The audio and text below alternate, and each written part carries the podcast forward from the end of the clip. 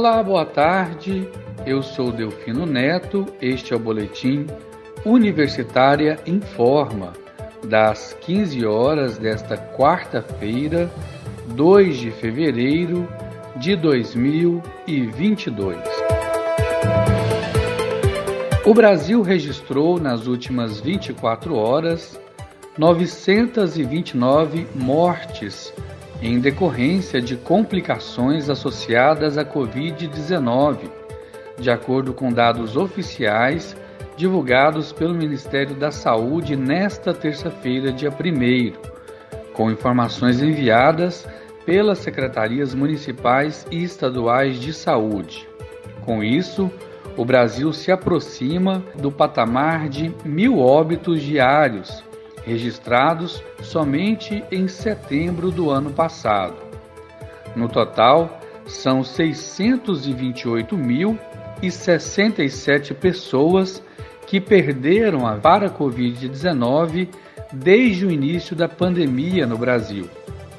Ontem, o Sistema de Informações da Pandemia de Covid-19 contabilizava 627 mil 138 vítimas que não resistiram à doença. A quantidade de pessoas que contraíram a Covid-19 desde o início da pandemia no Brasil chegou a 25 milhões 620 mil 209 pessoas.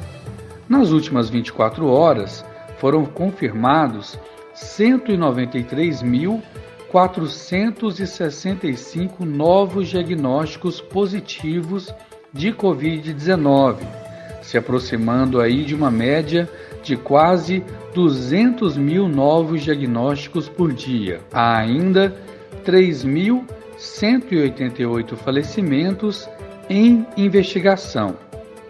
Os óbitos em investigação ocorrem pelo fato de haver casos em que os pacientes faleceram, mas a investigação ainda demanda exames e procedimentos posteriores para determinar se a causa foi a Covid-19. A quantidade de casos em acompanhamento de Covid-19 está em 2.638.781 pessoas.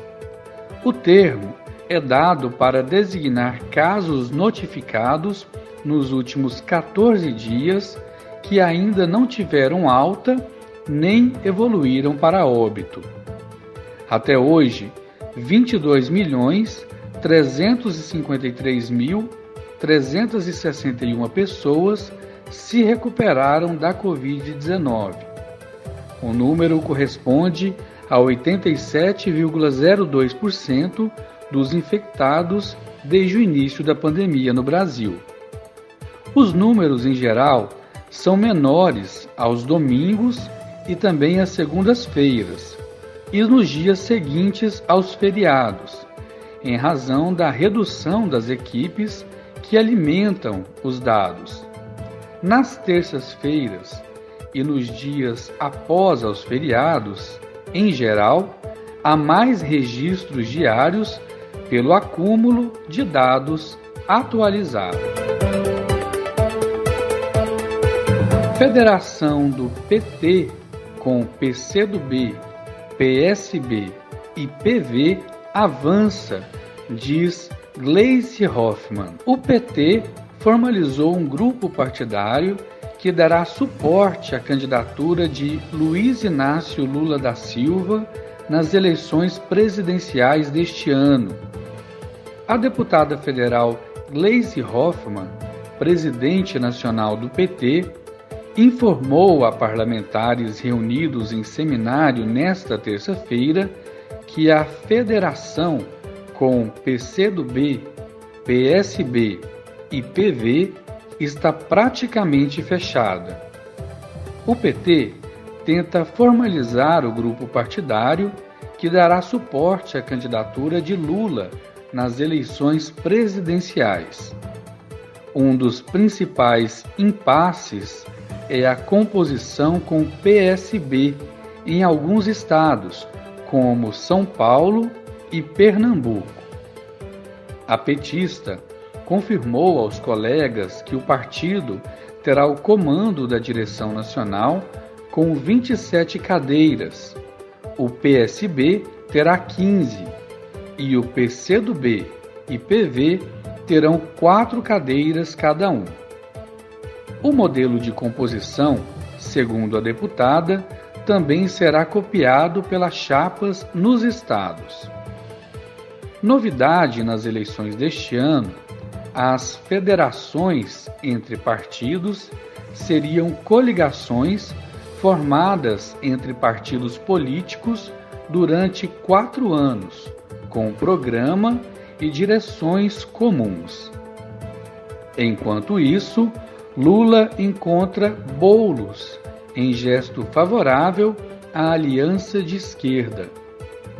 O encontro ocorre no momento em que a esquerda está dividida no estado de São Paulo, já que o PT vai lançar o ex-prefeito Fernando Haddad para o governo de São Paulo, também pleiteado pelo candidato do PSOL. O pré-candidato ao governo de São Paulo pelo PSOL, Guilherme Boulos, se reuniu na manhã desta terça-feira, dia 1 com o ex-presidente Lula, do PT.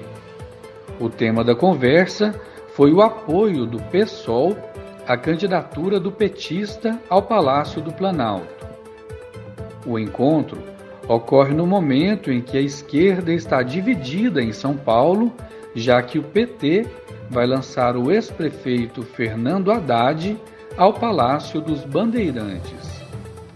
Há ainda a pré-candidatura de Márcio França, do PSB, ao campo progressista. A reunião foi tratada como um encontro informal de Guilherme Boulos com Luiz Inácio Lula da Silva. Os presidentes do PT e do PSOL não participaram. Ficou acertada que haverá uma nova reunião desta vez com os dirigentes dos partidos, para deliberar também a questão das candidaturas em São Paulo.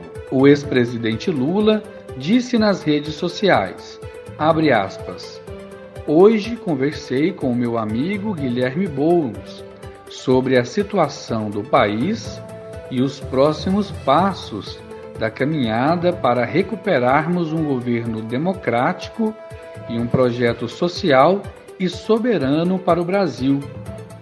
Agradeci o apoio e parceiro do PSOL nos últimos anos e salientei a importância do partido não só na disputa eleitoral, mas no desafio de governar e construir um Brasil mais justo e solidário.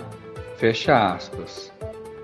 De acordo com políticos próximos a Lula, o ex-presidente conversou com Guilherme Boulos sobre os apoios de partidos que têm buscado para a sua candidatura e quis saber sobre a situação do PSOL. O partido definiu por 56% a 44% em um congresso realizado em setembro do ano passado que iria apoiar a campanha do PT e não iria lançar candidato próprio ao Palácio do Planalto. O PSOL tem, no entanto, exigências para o programa de governo do PT, como a inclusão de pautas de esquerda, como a revogação de reformas e do teto de gastos e a implementação de uma reforma tributária reforma política e reforma ambiental. Guilherme Boulos afirmou ao ex-presidente que a aliança poderia avançar a partir de fevereiro, quando o PSOL fará uma reunião de sua comissão executiva para tratar destas questões programáticas. O presidente do PT em São Paulo, Luiz Marinho, acompanhou a conversa. Segundo ele, a reunião tratou da conjuntura nacional, sobretudo da gravidade da crise econômica e do cenário eleitoral para o Palácio do Planalto.